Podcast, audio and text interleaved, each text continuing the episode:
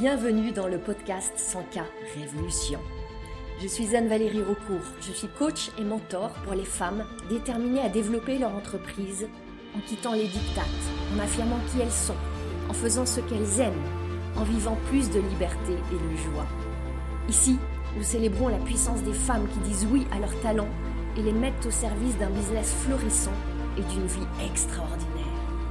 Ce podcast vous montre comment appliquer les principes de l'énergie, du mindset, de la spiritualité et des stratégies alignées pour créer un succès indécent en partant de vous. Vous allez créer vos premiers 100 k par an, puis par mois. Je l'ai fait. Vous pouvez le faire aussi. C'est la 100K Révolution. Bienvenue dans ce nouvel épisode du podcast 100K Révolution. Cet épisode, on est au numéro 24, est en quelque sorte la suite de l'épisode précédent, le 23, intitulé Comment rendre votre offre désirable. Si vous n'avez pas encore écouté le numéro 23, je vous invite à le faire. Mais si vous êtes là, vous pouvez aussi rester avec moi maintenant, plonger dans cette écoute, et vous pourrez tout à fait écouter l'épisode 23 ensuite, tranquillement, il n'y a aucune nécessité de les suivre dans l'ordre. Mon intention, c'est de continuer à vous aider sur votre offre. Parce que je vous l'ai dit, je vous le dis à nouveau, votre offre, elle est au cœur de votre business, au cœur de votre succès, au cœur de votre expansion. La semaine dernière, on a parlé du désir. Plus votre offre suscite le désir, et plus vous croyez qu'elle est désirable, moins vous aurez à faire des efforts pour la vendre. Et plus elle va se vendre avec intensité, avec accélération et aux clients que vous voulez vraiment aider. Ce qu'on a vu en particulier dans cet épisode précédent, c'est que votre mission, c'est de devenir cet entrepreneur qui exude, qui transpire le désir. À tel point que quoi que vous vendiez, une prestation, un produit en dehors de votre marché habituel, les gens vont avoir envie d'acheter. Finalement, c'est ça vraiment être magnétique. On parle beaucoup de voilà, la vente magnétique, le marketing magnétique, c'est ça. Ce qu'on a vu aussi, c'est que non seulement ça n'a pas de sens, mais c'est inutile, c'est une perte de temps de passer des semaines à modifier le contenu de votre offre. L'enjeu, il n'est pas là. Je vous ai décrit ces deux étapes fondamentales. La première, désirer ardemment votre offre. Et la seconde, croire qu'il y a abondance de clients qui la désirent. C'était nos deux étapes clés de l'épisode précédent. L'idée, c'est de vous vendre d'abord votre offre à vous-même considérant qu'ensuite vous serez excellente pour la vendre à vos clients. Maintenant, je veux ajouter une autre dimension que j'ai commencé à évoquer dans le précédent épisode et que je veux qu'on aille vraiment explorer maintenant. Cette autre dimension, elle est trop souvent négligée, je trouve. Et en l'intégrant, vous allez vraiment gagner en puissance, en impact, à tel point que vos clients pourraient bien vous sauter dessus enfin peut-être pas vous, mais sauter sur votre offre, d'où le titre de cet épisode. La voici, cette idée souvent négligée ou méprisée. Les gens aiment acheter. Les gens aiment dépenser de l'argent. Je vous entends.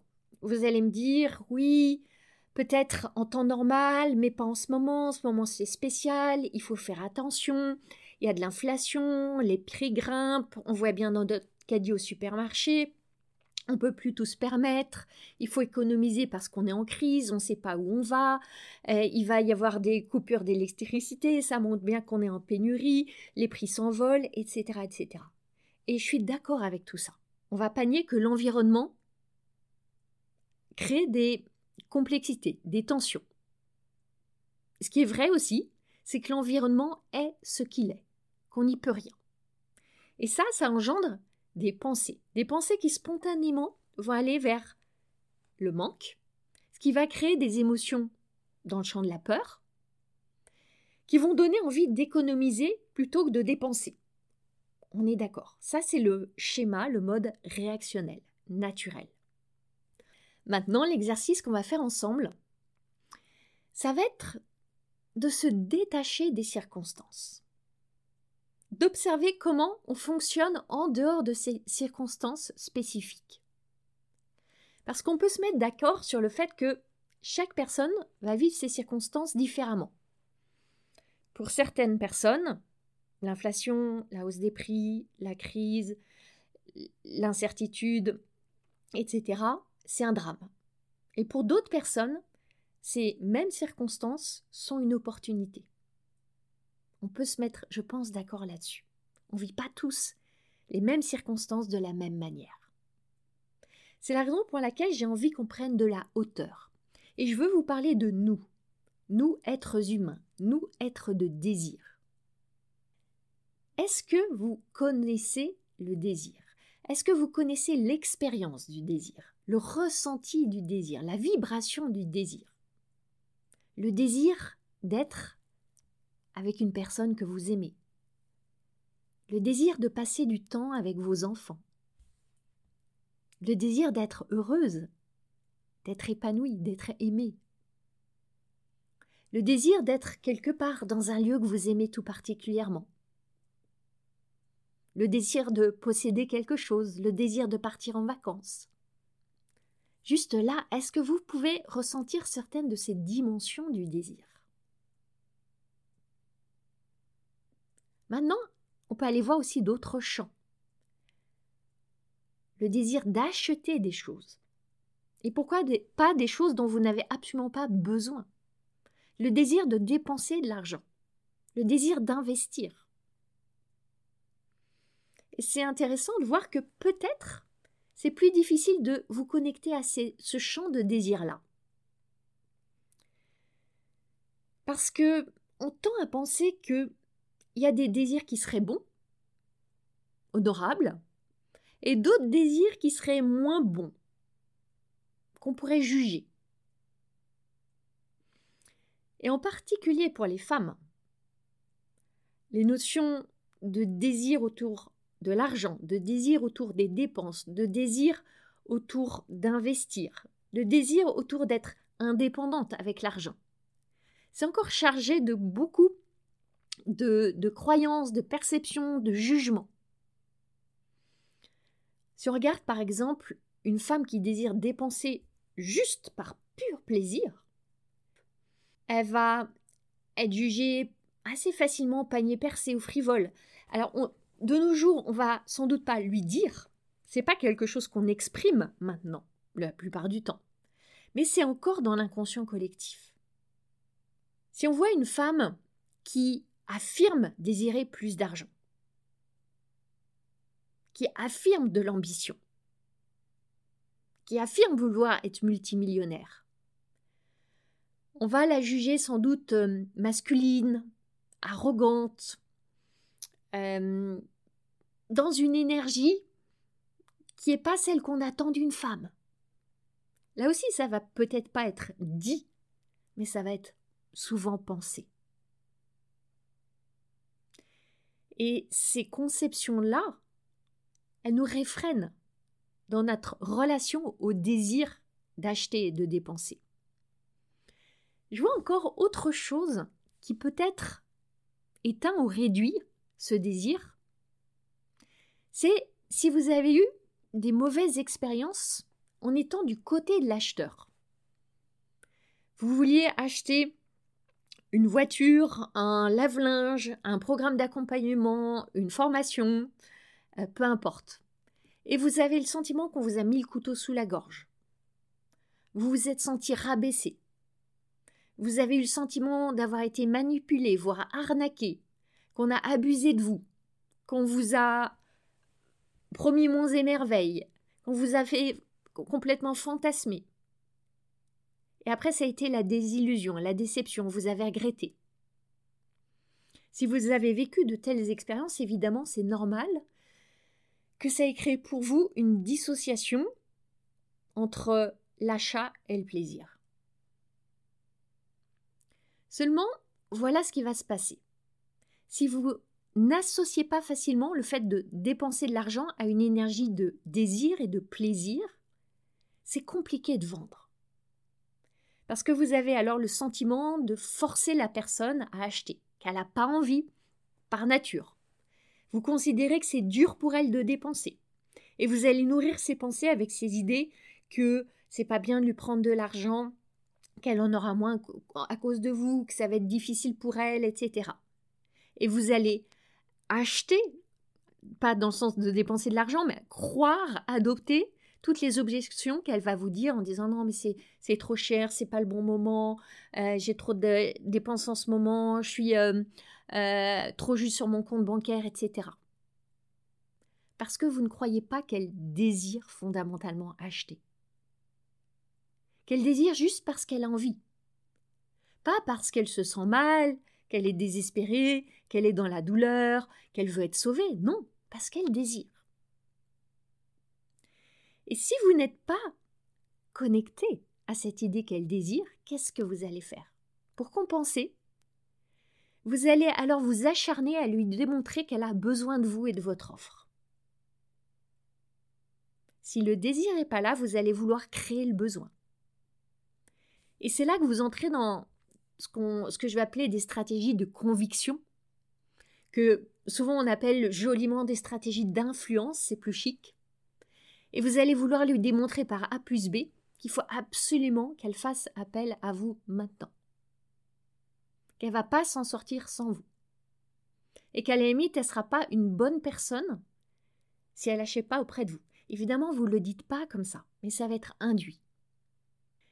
Et avec ces, ces tactiques, ces stratégies de vente, cette personne, elle peut être convaincue d'acheter. Peut-être qu'elle va sortir sa carte bancaire. Mais ça ne va pas faire une cliente enthousiaste. Ça va pas faire une cliente engagée. La plupart du temps, je fais des généralités. Ça risque aussi de faire une cliente qui va être dans cette posture de vouloir être sauvée, d'être victime. Et c'est sans doute pas celle que vous voulez avoir. Regardez les enfants. Les enfants, ils incarnent tellement le désir.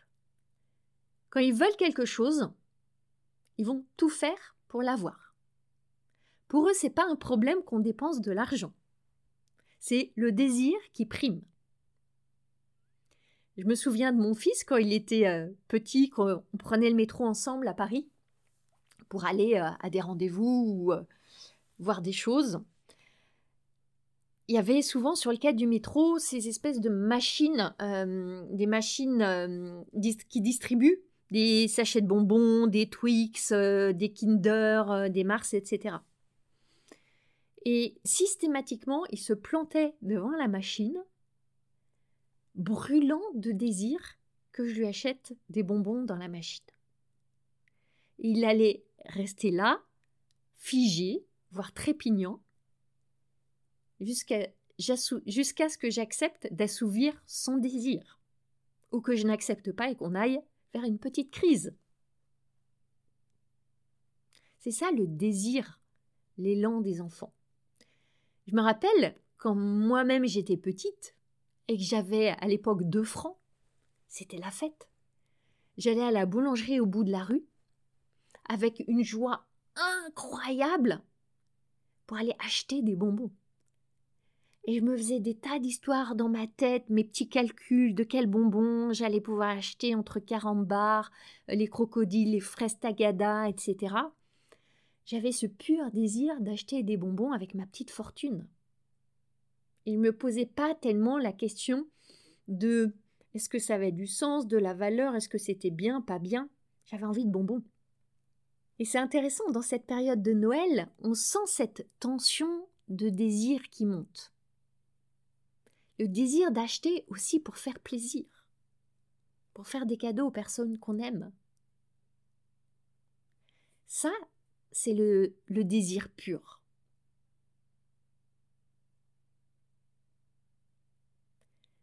Quand je reviens aux enfants et au désir des enfants d'acheter des choses, bien entendu en tenant compte des moyens financiers, du type d'éducation qu'on veut leur donner, etc., on va avoir envie d'acheter pour eux.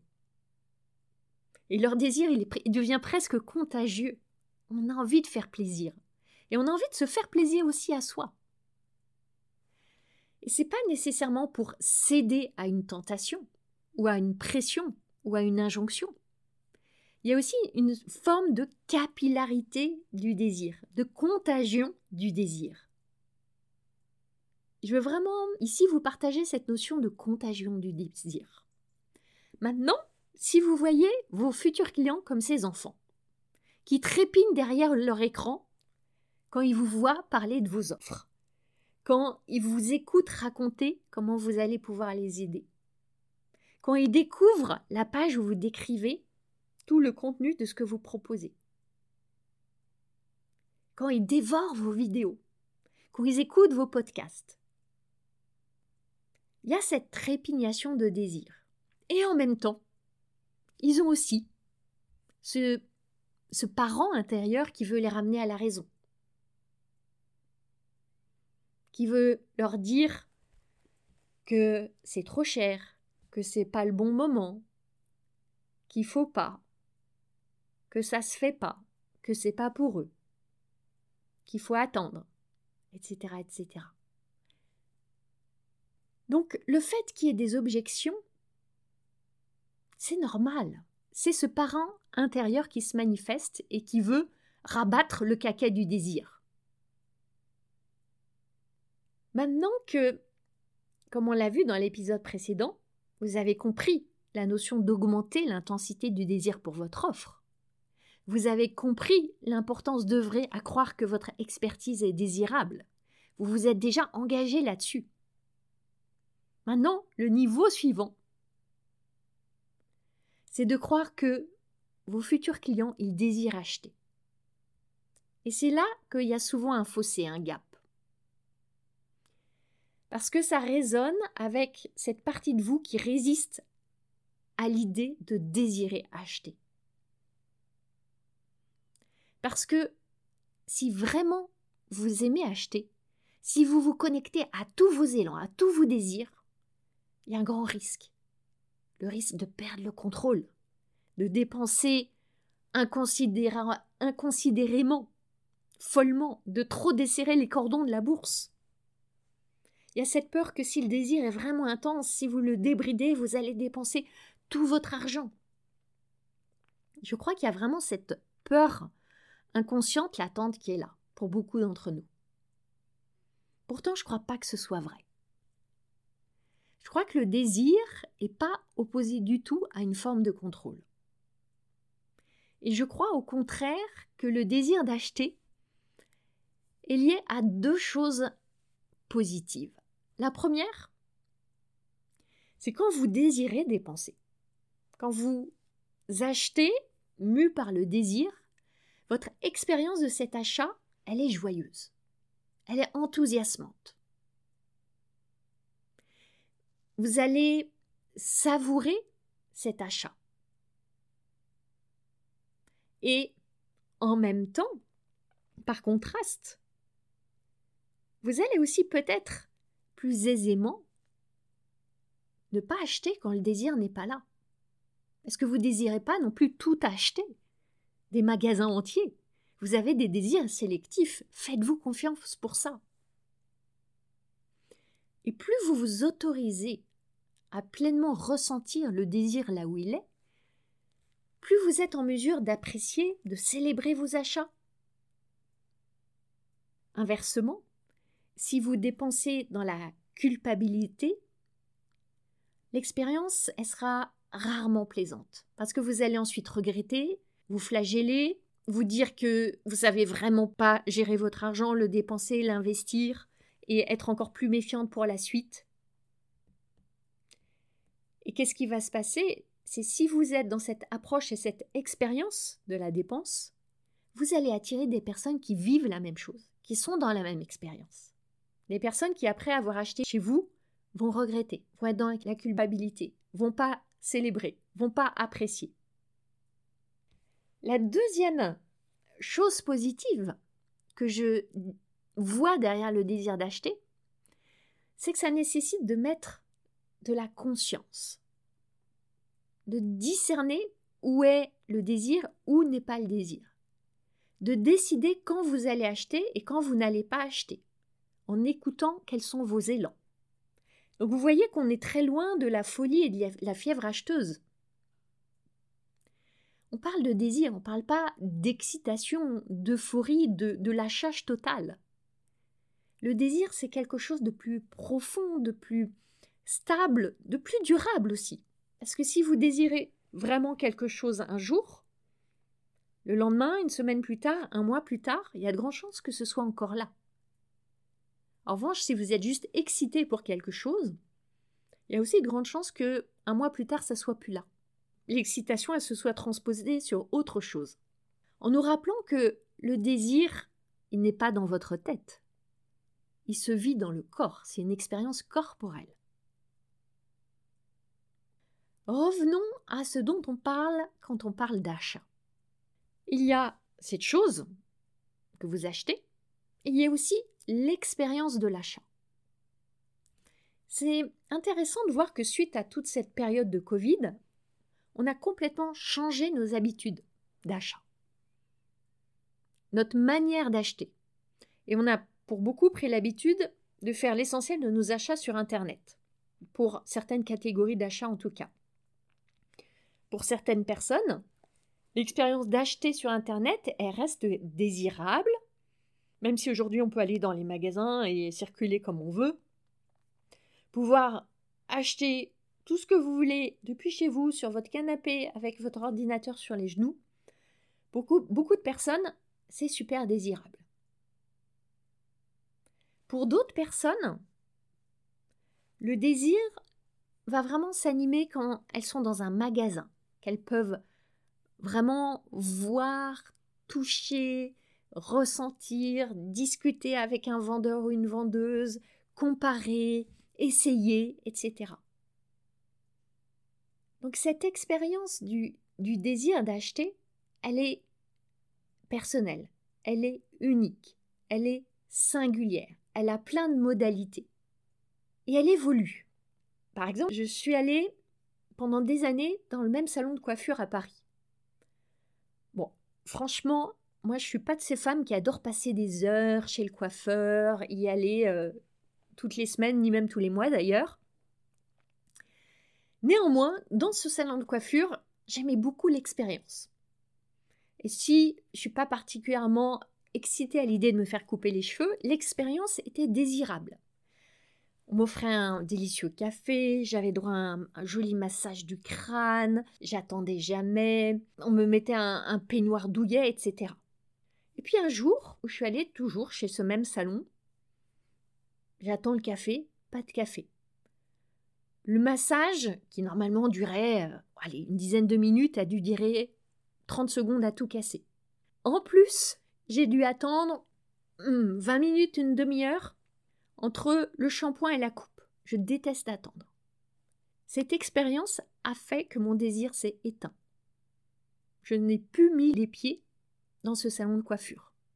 Ceci pour illustrer le fait que le désir existe, mais il repose sur tout un tas de paramètres, de critères. Il est lié à l'expérience, il est lié aussi à l'objet ou à la prestation. C'est une alchimie. Une alchimie que je veux vraiment qu'on mette sur un socle, un postulat sur lequel on, s'entend. Vos clients ont des désirs d'achat.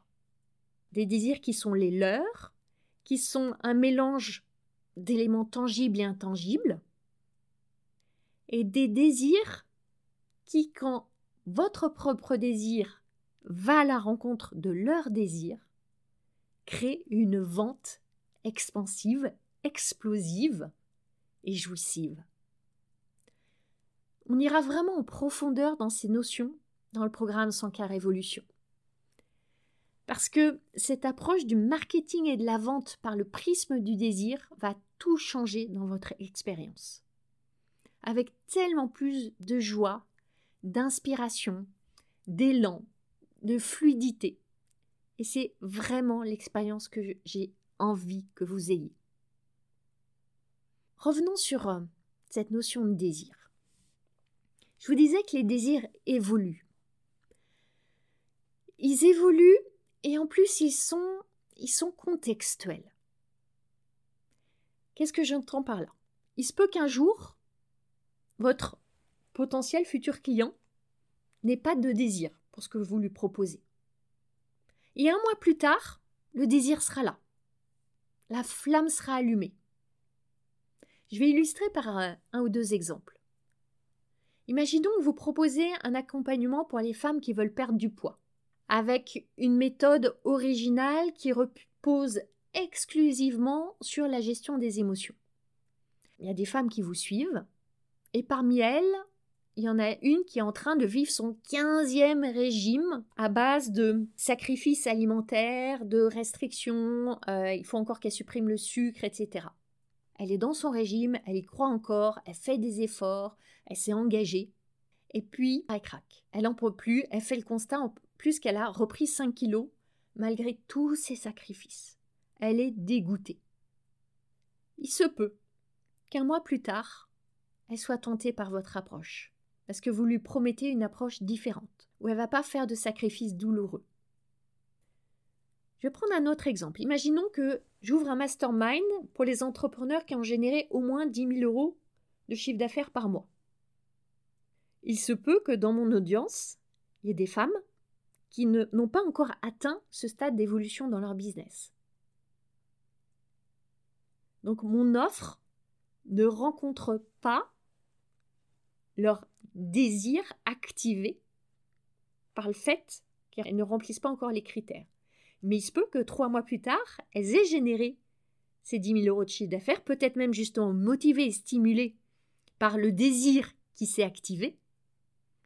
Et donc, trois mois plus tard, elles ont le désir et elles rejoignent le mastermind. Qu'est-ce que ça veut dire? Ne vous arrêtez jamais au premier nom. Un nom peut signifier tellement de choses. Un nom peut vouloir dire jamais, ok, ça s'entend. Mais un nom peut aussi vouloir dire pas maintenant. Et pas maintenant pour plein de raisons différentes. Plus vous serez consciente de vos propres désirs d'achat, de ce qui vous anime, de comment vous fonctionnez, de où il y a de la culpabilité et de la honte et pourquoi, plus vous saurez ce que vos clients ressentent aussi parce qu'ils sont comme vous, comme nous. Ça veut dire aussi que plus vous ressentez la joie, l'enthousiasme, la fête que c'est d'acheter, plus vous allez projeter que c'est la même chose pour vos clients. Et moins vous serez embarrassé de leur vendre. Et je veux ajouter ici encore un autre point important. C'est que le désir ne va pas tomber du ciel. Vous avez un pouvoir sur le désir. En partant d'une étincelle ou d'une flamme qui existe, vous avez le pouvoir de l'intensifier. Et ça va être souvent nécessaire. Parce qu'au moment d'acheter, si je prends l'exemple de l'achat d'un coaching ou d'un accompagnement ou d'une formation, le cerveau primitif se met en branle. Non, mais tu n'y penses pas, c'est trop cher, c'est pas le moment pour toi, puis ça va pas marcher pour toi, toi, t'es pas assez ceci, t'es trop cela, attends six mois, t'as passé trésorerie, etc., etc. C'est là que, si vous sentez que le désir est là, quand vous êtes, vous, dans la position de l'acheteuse, vous avez le choix de l'amplifier pour ne pas le laisser être étouffé par tous les doutes qui vont émerger. C'est à vous de vous dire que vous le valez bien, que c'est le parfait moment, que vous saurez être engagé, que vous avez tout pour créer vos résultats, etc., etc. Vous avez juste besoin d'être rassuré. Quand vous comprenez ça, vous voyez bien que quand vous êtes de l'autre côté, du côté de celle qui fait une offre, qui vend, vous avez à être celle qui rassure. Vous n'avez pas à créer le désir. La personne en face, elle sait si elle désire ou pas. Et si elle continue à vous parler, si elle continue à vous suivre, on peut supposer qu'il y a du désir. Vous, vous allez aider à ce que le désir ne soit pas éteint par les doutes. Les doutes qui sont humains et qui vont arriver dans 98% des cas. Là, il ne s'agit pas d'aller utiliser des techniques de manipulation qui vont jouer sur la peur du manque, sur la rareté, etc. Il s'agit de rassurer en douceur cette partie primitive du cerveau, de cette personne en face de vous qui a peur que ça marche pas pour elle, qu'elle soit moins bien que les autres, qu'elle soit insuffisante. Je vais ajouter là une dernière chose. Quand l'achat est vraiment motivé, impulsé par le désir, le désir de vos clients, vous évitez une chose qui est très désagréable, qu'on appelle le remords de l'acheteur. Quand vous le vivez, ce remords de l'acheteur, vous savez, c'est vraiment inconfortable. Vous avez acheté par exemple un sac de grande marque à un niveau de prix très élevé, vous avez cassé votre tirelire, vous n'aviez jamais dépensé autant d'argent pour un sac, et à peine rentré chez vous, vous le sortez de son emballage, vous le regardez et vous regrettez. Vous dites que c'est une folie, vous demandez ce qui vous a pris, vous vous dites que jamais vous allez de toute façon oser le porter, que c'est n'importe quoi, vous vous demandez même s'il vous plaît vraiment, vous vous interrogez si ça va être possible de le rendre, d'être remboursé, comment vous allez faire, est-ce que vous allez oser, etc., etc. Je suis sûre que vous avez déjà connu cette expérience-là. Quand vos clients vivent cette expérience du remords après avoir acheté, c'est très inconfortable pour eux et c'est aussi terrible pour vous. Et ça vous est peut-être déjà arrivé, un client qui revient vers vous, avec parfois la franchise de vous partager ses doutes. C'est normal d'être attrapé par la peur après avoir fait une dépense d'un niveau important. C'est tellement normal. C'est très rare de faire une dépense à un certain niveau de prix et d'être euh, youpla boum, c'est génial, comme si de rien n'était. Non, le cerveau primitif va revenir à la charge. T'es sûr, t'es sûr, t'es sûr. Et c'est et s'il n'y a pas cette partie qui ancre la certitude, c'est possible que le client revienne vers vous. soit juste en partageant ses doutes et vous allez pouvoir l'accompagner, renforcer sa décision, le rassurer, commencer à lui faire vivre l'expérience et normaliser. Parfois, ce qui peut arriver, c'est que certaines personnes vont avancer des prétextes. Et vous sentez bien si la raison est vraie ou pas. Tout d'un coup, le conjoint vient d'être licencié, il y a une dépense imprévue qui est arrivée pendant la nuit. Si j'en parle, c'est que, vous l'imaginez, c'est des expériences que j'ai vécues. C'est ce qu'on appelle le remords de l'acheteur. Et ça, c'est un mécanisme bien connu dans tout le champ de la psychologie de l'achat. C'est pour ça que quand on a vraiment du désir pour ce qu'on a acheté, il y aura rarement du remords. Et ça commence par vous. Le désir, il débute en vous. Quelle cliente est-ce que vous êtes? Vous, quand vous achetez, que ce soit un crayon, un gâteau, des chaussures, un sac, un voyage, une formation, un coaching Est-ce que vous achetez en lien avec vos désirs Avec cette intention d'honorer vos désirs? Est-ce que vous ressentez ce désir? Quelle cliente est-ce que vous êtes pour votre propre offre? Est-ce que vous avez des pensées désirantes pour elle? Est-ce que vous la trouvez intensément désirable, ultra sexy? Est-ce que vous émanez le désir? Est-ce que vous faites le travail intentionnel de souffler sur cette flamme tous les jours? Pour ma part, j'aime vraiment croire que chacune a ce pouvoir d'insuffler davantage cette énergie du désir dans son orbite, sur son marché, auprès de son audience, auprès de ses clients. Et cette énergie, je peux vous le dire, c'est un puissant paravent face à toute cette énergie du monde qui nous envahit de plus en plus en ce moment. Et on a chacune un rôle à jouer. Et ce rôle à jouer, il est joyeux, il est fun. C'est un chemin de croissance et d'expansion pour vous et pour votre business. C'est précisément ce chemin-là auquel je vous inviterai en début d'année avec le programme Sans cas Révolution. Si vous me suivez, vous savez combien j'aime vous partager tout ce qui se joue dans vos cerveaux et dans les cerveaux de vos clients. Ce qui se trame dans vos cœurs et dans les cœurs de vos clients.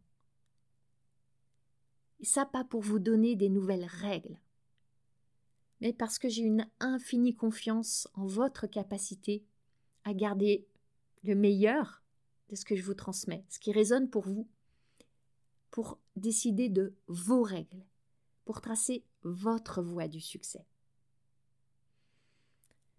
Son cas révolution, c'est vraiment un chemin d'émancipation.